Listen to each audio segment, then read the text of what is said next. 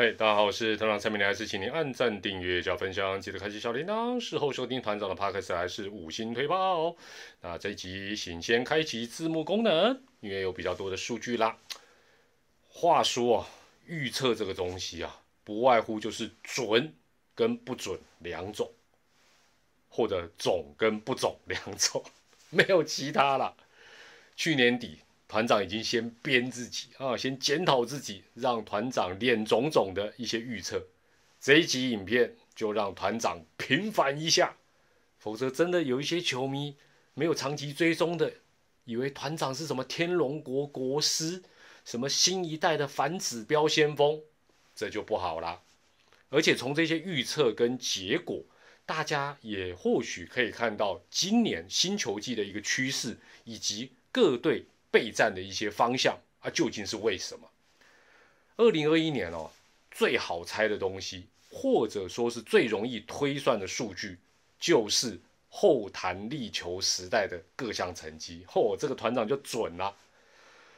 首先，我们看全联盟的部分，团长预测全联盟的投手防御率哦，所有投手的防御率是三点五七，结算是多少？结果是三点七一，三点五七，三点七一。算猜的还蛮准的啦，单场的总得分就是两队的得分加起来，嚯哈，这就更准了。团长预测平均一场是八点五分，结果是多少？结果是八点五六分，只差零点零六分，够神吧？啊，后面开始有法轮跟佛光普照。接着看全联盟的打击率，团长当时预测是两成六八。结果差多少？结果是两乘六零，也只差零点零八。真的，等下团长会飘起来了。全垒打的部分啊，算是这个预测差比较多的。团长预测单场大概会出现一点四支哦，两队加起来一点四支，结果是更少，只有一点一支。但整体来看哦，与其说团长很会猜，对啦，你们一定会这样讲的，我也欣然接受了。不如说是哦。大家一直在质疑的这个厂商的提供的比赛用球，其实它的品质基本上应该算是稳定的。不稳定，我怎么我怎么算？我问天哪！因为团长很简单啦，我就是按照过去的数据哦去做一个换算哦，然后当然有加一点点技术性的微调，差别只是过去联盟用的比赛用球比较弹或比较不弹，就是它那个恢复系数哦有就等于是有几年还是不太一样。另外哈。跟去年不一样，就是比赛用球的一个误差，允许的误差，以前 range 比较大啊，现在比较小。否则的话，团长你说我要这样去掐指一算，就要算的哎，都只差什么小数点以下第三位，很困难了，很困难。那另外哦，我去年其实猜蛮多东西的，准的这当然也不少了。当然是可以用算的哈，我我真的是蛮蛮骄傲的，用可以用算的，我大家都蛮准。这个个人奖项的部分我也有猜，我说团我当时预测防御率王必须防御率在二点四以下，二点四以下才能够当防御率王。结果呢，德保拉的防御率只有竟然只有一点七七，排第二的布雷克只有一点八三。那你说，哎呦，团长差很多，跟二点四差很多，哎，只能说这两个羊头真的太强大。但是你只要看防御率排第三位的，就知道团长抓二点四还是。有学问的，排第三是谁？五多，五多的防御率多少？就来到二点九喽。哦，所以我抓二点四哦，有它的道理。这也是德保拉、布雷克这两位羊头这么抢手的一个原因。个人打击的部分哦，团长认为后弹力球时代，只要能打到三成打击率就不简单，三成哦，绝对。而且我我还大胆预测，绝对不会再有什么四哥难。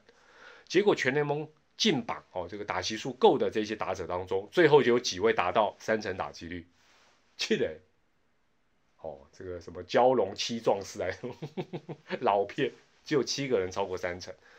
对照一下，二零二零年，二零二零年就四队哦，四队的状况下，打击率超过三成的有几个？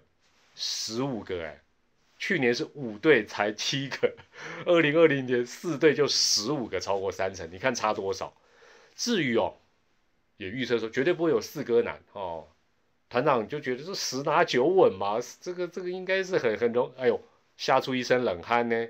因为哦，嚯，你秀我秀，陈俊秀真的厉害，他四成的打击率居然一路维持到九月初才整个跌破，只能讲哦，个别选手的能力哦，就说平均值，这怎么算啊？这个键盘按一按，计算机按一按，还是算得出来。个别选手真的不好猜。那打击王的预测呃成绩哦，就是说要怎么样才能够当打击王？我认为只要当时预测只要三乘四零就够。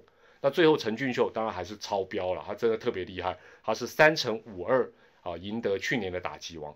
那这个预测的准度还是 OK 的哦，这个不是帮团长这边啊擦这个啊擦脂抹粉，因为你看打击率排第二的陈杰宪，他的打击率多少？三乘二五，所以我觉得三乘四就够了啦。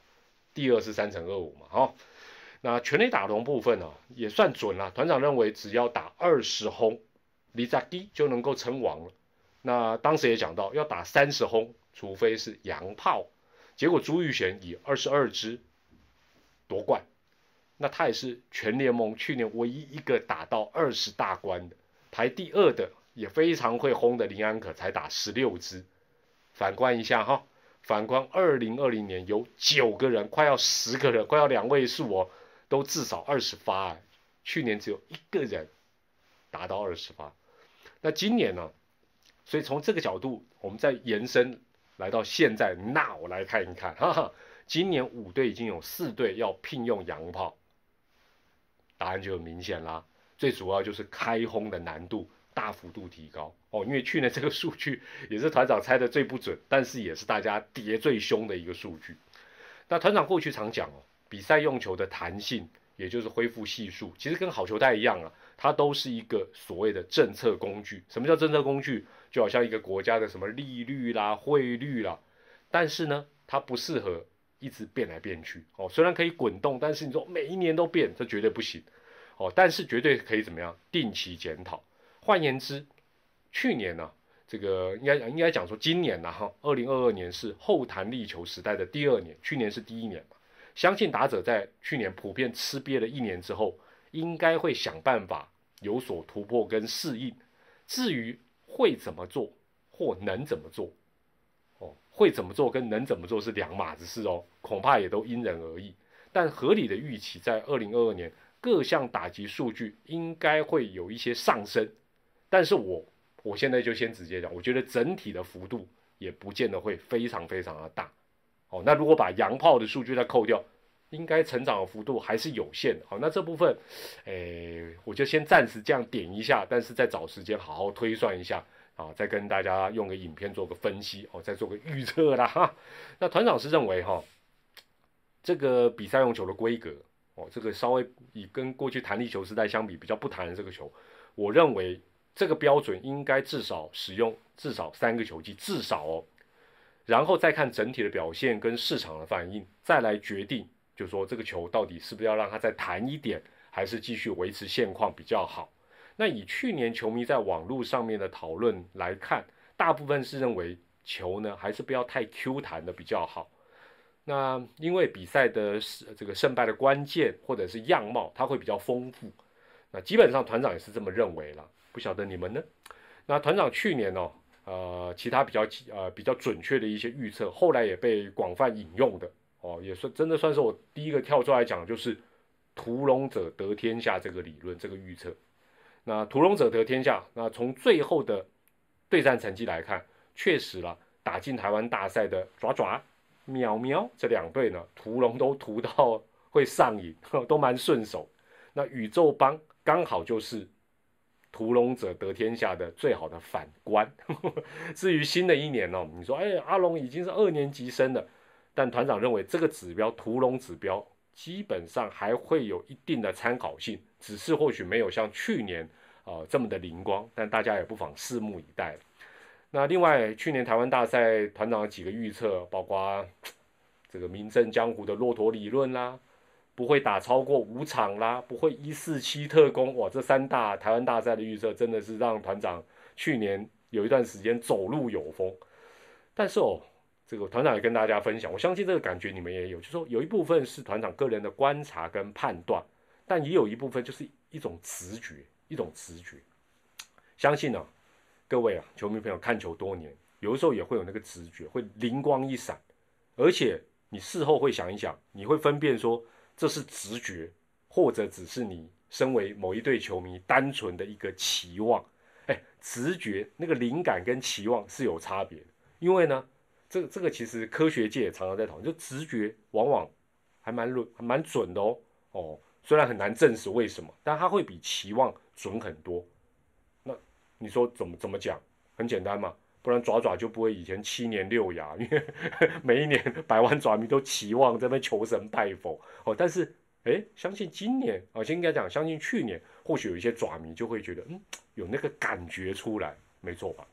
好了，那突然想到去年哦，连比赛时间都有做预测哦，连这个都有去算哦，真的团长，反正可以算的我都很会算了。当时预测场均，我觉得应该会缩短到啊三小时二十分呢，因为球比较不弹，理论上比赛应该不会打那么久。结果最后的答案是三小时二十七分，差七分钟，这个差距还是有点大，哈，有点大。不过我觉得，在联盟改善了这个电视辅助判决挑战的这个 SOP 之后呢，相信新的一年呢，球赛的节奏应该会快一些。But 以中职的特性，你说要缩短到多少，恐怕还是有点困难了，恐怕还是有点困难。好，以上就是团长在去年二零二一年呢比较精准、比较神准的一些预测回顾。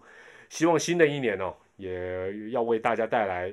这个更多的预测跟更多的话题，不管是准的或者是总的哦，那大家觉得团长，他有些人叫 有些球员朋友，有些团友叫团长猜，真的太困难了。我在有些时候，包括人事这个部分，就说啊谁会去哪队，这我这个坦白这个这个就不是算能够 算得出来的一些东西了哦。那当然，你有什么想让团长预测的新球季要让让让团长总的，也都欢迎你透过留言来告诉我哦。